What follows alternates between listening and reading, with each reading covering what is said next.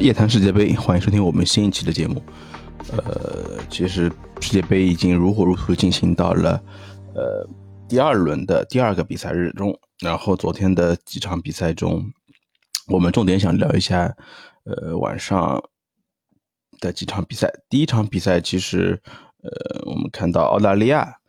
呃也是又一次给了我们一定的惊喜，他们是在呃。与非洲劲旅突尼斯的比赛中，一比零取胜，也是拿到了他们十二年以来的第一场世界杯的胜利。然后我觉得又是一次作为亚洲球队的，嗯，一份荣誉吧。我觉得，呃，这届世界杯亚洲球队带给我们的惊喜确实是很多的。嗯，因为他们从整体的一个呃作风上面看，比起第一场对阵法国队，就确实是，心态放得更加平，然后整体的打法，我觉得也是在昨天，呃，和突尼斯基本上是不相上下，依靠这一球的优势取得胜利，我觉得也是合情比较合情合理的。另外，其实想说的就是晚上的几场比赛啊，就尤其是九点开始的这场沙特和波兰的比赛，其实原本这场比赛。可能关注度会比较低，但是因为在首首轮比赛中爆冷战胜了呃热门球队阿根廷队啊，这场比赛其实沙特队给人的关注度确实是比较的大。另外就是我之前也提到了，看看就是莱万能不能完成世界杯的一个手球的嗯一个记录，呃也是最终其实波兰这场比赛其实整体来说是比较被动的。我们看到呃无论是从，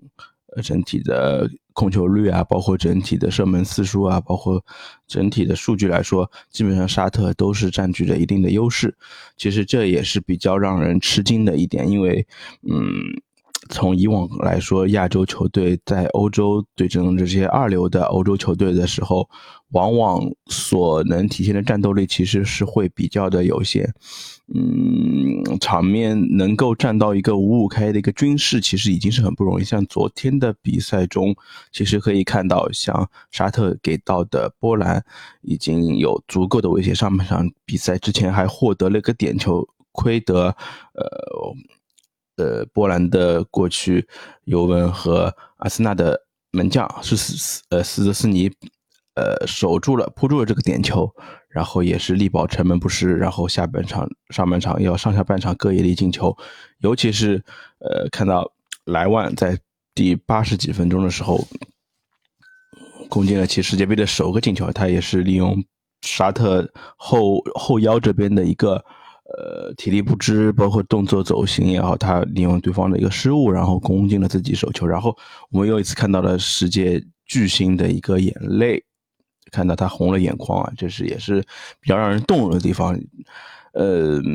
怎么说呢？波兰队也是取得了本届比赛的胜利，本场比本届比赛场胜利胜利之后呢，其实这个小组的形势又是比较的，呃，怎么说呢？曲折。另外就是同时关联的，就是呃，我们球迷昨天晚上其实最关注的一场比赛，也是阿根廷对战墨西哥的比赛。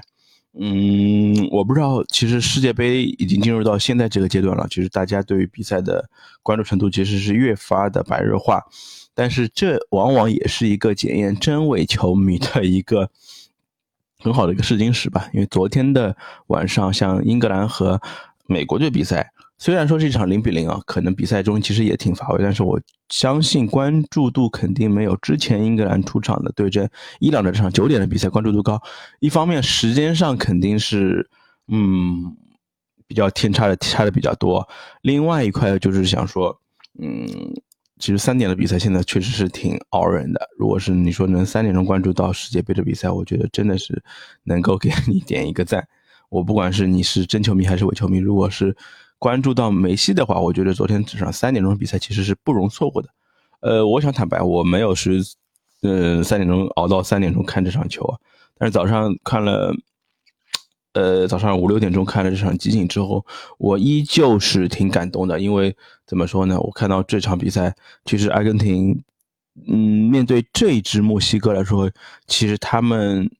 还是有一倍一一定的竞争力，因为现在的墨西哥除了像后防线上的那个奥乔亚之外，其实前场的那个攻击组合，包括是呃能力来说，一方面也是受到年龄的老化的因素影响，像瓜尔达多啊这些球员，其实确实是已经嗯年纪上去了，很多的呃一些些过去所能体现的一些墨西哥足球的一些优势，其实已经不能现在体现的很。很大了，然后另外一块就是像前锋线上，像小豌豆啊，包括像卡洛斯贝拉这些球员的淡出，多斯桑托斯这些球员淡出之后，可以看到，嗯，墨西哥现在真的是后继乏人，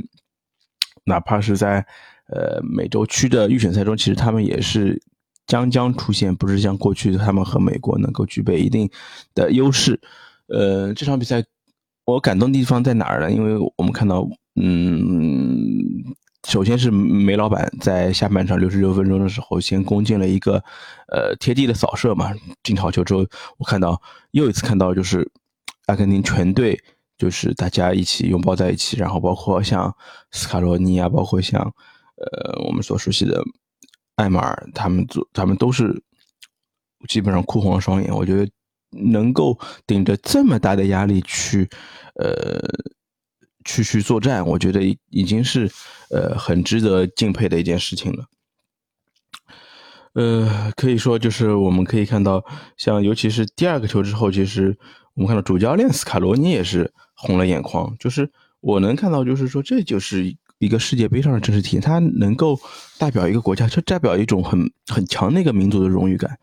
嗯，而且昨天如果阿根廷，我我其实赛前感觉就是开玩笑，我觉得如果 处理的不好，阿根廷有可能真的是要与我们说再见了吧。但是我觉得能够此时此刻，我们可以看到，就是这个世界杯又是天堂又是地狱，就是说你这一秒做好了，你可能就会进入天堂，你可以让球迷宛如置身于天堂之中。但是如果你没有做好的话，你可能就是会堕入地狱，对吧？你可能会就会受到世间万物的一个指责和批评。哎，怎么说呢？阿根廷还是有惊无险的取得了这场胜利。这场比赛可以看到，就是他的两脚射门其实都是比较刁钻，而且，嗯，我们可以可以看到，像墨西哥的吴镇宇、奥乔亚，他其实也不是。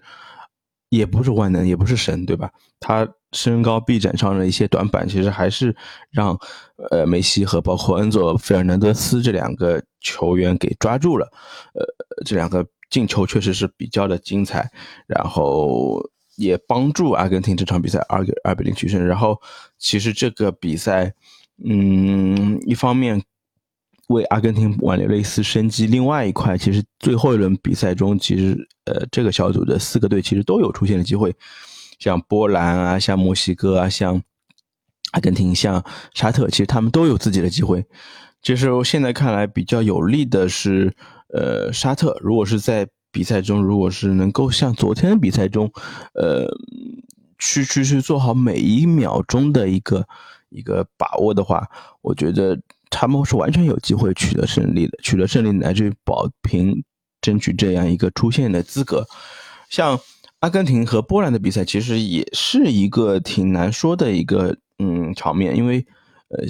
我们可以看到，像呃波兰队这边前锋线上，呃像莱万啊，像呃就是这些前锋，他们这些所。占具备的战斗力，我觉得，呃，我不知道阿根廷队能不能承受这样一份攻击力，这是值得打上一个问号的事。所以说，B 组的话，呃，如果你落入小组第二，就很有可能需要面对法国队。我们不知道今年阿根廷队还会不会遇到这样一支，呃，法国队。呃，如果说遇到的话，我觉得又会是一件比较困难的事情。但是我觉得比赛还没踢完，我觉得这些话都说早了嘛。呃，最后一场就是法国队在嗯这场比赛中体现的一个绝对的一个优势。虽然说我觉得丹麦队已经做得足够好，足够的顽强，然后包括其实在嗯法国队取得姆巴佩取得第一个进球之后，其实克里斯滕森一度是将比分扳平，但是。这场比赛，我觉得法国队还是体现了一个绝对的硬实力。这场比赛，我我重点除了像嗯，比较之前我比较关注的像姆巴佩啊，包括像。登贝莱这样的，他们不是他们黄金的两翼之外，我其实这场比赛我重点看到了，其实作为去年呃一八年冠军球队的几名成员，像格列兹曼，像洛里啊，其实这场比赛我觉得都表现的呃很到位，因为如果是。嗯，拥有了一颗冠军的心之后，其实我觉得整场比赛，像尤其是格里兹曼他所体现出的一个进取心和一个责任心，我觉得这场比赛我觉得看到是尤为明显。因为在过去我们可以看到，像呃格里兹曼他是作为一个比较箭头突出的一个，至少是作为一个影子前锋的一个位置出现在法国队的一个攻击线上。而昨天的比赛中，我们可以看到像格里兹曼，他更多的位置是比较靠后的，尤其是作为中场的一个。呃，串联者，对吧？他而且很多比赛中其实承担了很多防守上的重责。我这场比赛从我的一个嗯肉眼所及，他至少是贡献了三脚以上的铲球，而且是比较大幅度的一个飞铲。然后其实也是这次成功的破坏了几次丹麦队的反击。另外，其实他在中场的调度啊，包括他在其实中场的一个视线。呃，视野范围，他都是我觉得现在在法国队中是一个比较不可或缺的一个人物。嗯，而洛里，我们可以看到，其实，呃，法国队这个门将一直是延续了十多年的一个位置啊，他一直是比较稳固的位置。而昨天的比赛中，呃，也是比较稳定。我们可以看到，其实整场比赛。丹麦队还是能够持续的给到法国队一定的压力，嗯，也不能说持续，就是说他们比赛中就是时不时的能够在法国队的压迫之下，能够做出一些比较有效的反击。看到传球，其实，在埃里克森整体的一个带动下，其实他们整体的一个发挥也是比较的稳定。其实一方面是埃克里斯滕森的那个头球破门给他的一个他们一个天套酬勤的一个表现之外，其实。我们可以看到，像在反击中有一个倒三角的一个下底之后，然后有一个嗯比较精彩的传切配合之后，最后这个打门也是被洛里神勇的扑出。嗯，只能说这场比赛确实法国队在整体的呃实力上，我觉得还是具备的一定的优势的。然后尤其是我们可以看到，在博格巴确认之后，呃，拉比奥。在这两年的提升是有目共睹的。昨天在比赛中，不仅是在防守中有比较抢眼的发挥，能够和楚阿梅尼两个人一起能够坐镇中场，帮助呃丹帮助法国队完成对丹麦队的一次次拦截之外，其实他在进攻上面，尤其是我们可以看，记得在呃右路的一次底线沿底线的突破，包括他在呃接传中之后的一次。侧攻射门其实都是很具备威胁的。这几年，我觉得他在大巴黎也好，在尤文的呃效力之后，我觉得对于他本身的一些提升确实是比较的明显。嗯，其实世界杯已经已经是离我们呃感觉已经越来越激，越来越牵动我们的一个球迷的心了。因为因为从第二轮开始，呃，事关出线权的几场比赛，我觉得真的是。嗯，时刻牵动着我们很多人的心。其实晚上的比赛，我觉得也又要马上就是就是开始了，开始紧锣密鼓的开始了。是，我想吐槽一下，就是世界杯的赛程能不能是是安排的稍微宽松一点？现在就是给球迷的压迫感，我觉得是有点重，因为很快今天晚上过后之后，呃，又是八支球队即将出场，呃，日本队。其实第一场比赛震惊了全世界，战胜了呃老牌强队德国队之后，其实第二场比赛他们面对哥斯达黎加之后，我觉得，我觉得他们完全是有机会把比赛嗯控制在自己脚下，然后能够拿到这样一个出线权，让真正出线的压力落到德国和西班牙的头上。我觉得能做到这样，我觉得真的是很出乎很多球迷的一些期待值吧。我觉得至少是。能感受到日本队的一个现在提升的一个呃空间，但是我觉得能够做到这样，我觉得还是能够进一步嗯震撼着全整整个球迷的一个圈子吧。呃，晚上我预测呃日本队可能会以两球以上优势战胜哥斯达黎加队。另外一场比赛是比利时迎战摩洛哥的比赛，其实这场比赛也是一场强强的对话。嗯，一方面像。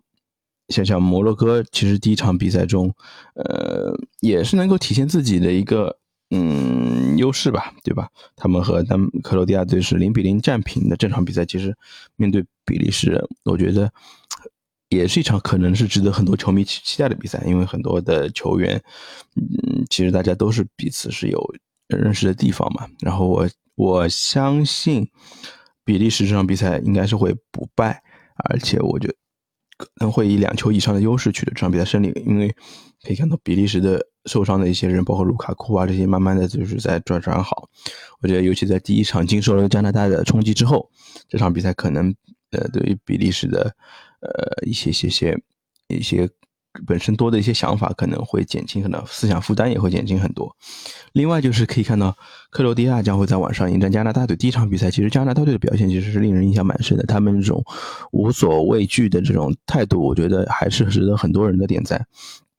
呃，而克罗地亚其实反观，因为嗯，整体受到年龄上的一些影响啊，包括整体技战术，包括一些像呃锋线上、中锋上呃人员的一些缺失，我觉得今年的状态，我觉得是呃有点令人担忧的。但是我觉得既然有底蕴在，我觉得他们这场比赛嗯还是有一定机会的吧。可能我知道这场比赛可能是会一个平局而告终。我相信加拿大队也会在比赛中取得自己在世界杯上的首粒进球。呃，另外在明天的三点钟，最受关注的就是西班牙对德国的比赛。呃，我还是想吐槽一下之前的一些德国队啊，其实德国队一方面我觉得是没有记性，因为他怎么在上届的比赛中是被韩国队给击败，而这场比赛中，呃，我觉得他们面对这样一支年轻的西班牙队，我觉得。嗯，不能说完全就是没有没有什么优势。我觉得相反，德国队其实如果是正常的，能够体现自己能力上，我觉得还是具备一定的，就是在年龄上啊，包括在经验上，我觉得还是相比这支西班牙队还是有一定的，嗯，小小的优势吧，对吧？而反观西班牙，其实第一场比赛迎战七七比零战胜了，呃，哥斯达黎加，基本上把对方揍的是体无完肤的这个感觉之下。我觉得这场比赛可能会遭遇到德国队一个比较顽强的抵抗。我觉得这场比赛对于西班牙难度是挺高，因为这场比赛才是他们在本届比赛中第一场比较具备呃压力的比赛。嗯，这场比赛看看这些年轻的小将能不能经受住像德国队像这些比较具备经验的这些球员，像吉米西啊、像金多安这些球员的一些嗯。一些些拦截之下，能不能能够能有对他们的发挥有一定的限制？我觉得还是很值得期待的。我也会重点去看一下这场比赛。嗯，这场比赛很难说。我希望德国队能够把握住自己的命运吧，能够把自己的一个出线权掌握在自己手上，至少是能够拿到这个一分吧。我觉得，哪怕在最后一轮比赛中，哥斯达加就是挽留住自己的一丝颜面，我觉得至少确保。不能输吧？我觉得这场比赛，我觉得德国队还是具备一定的一些优势。我觉得，嗯，至少是个平局吧。可能德国队还会有机会，呃，拿到一场小胜。呃，怎么说呢？其实世界杯已经慢慢进入到一个白热化的阶段。我相信很多球迷也已经熬得比较的累了，因为马上就会将进入到第三轮的比赛。嗯，可以看到。其实大家强队之间，其实在反反当中反映的出一些热血，我觉得真的是让很多不是球迷的观众，其实也能够体会到世界杯的魅力。嗯，相信世界杯的魅力也会逐渐在很多球迷，尤其是年轻朋友的心中萌芽。然后我们今天的一个节目就到这里，然后我们也会在之后的节目中继续关注大家各支呃球队的一个表现。我们也是希望大家继续关注我们的节目，感谢大家收听，感谢大家，谢谢。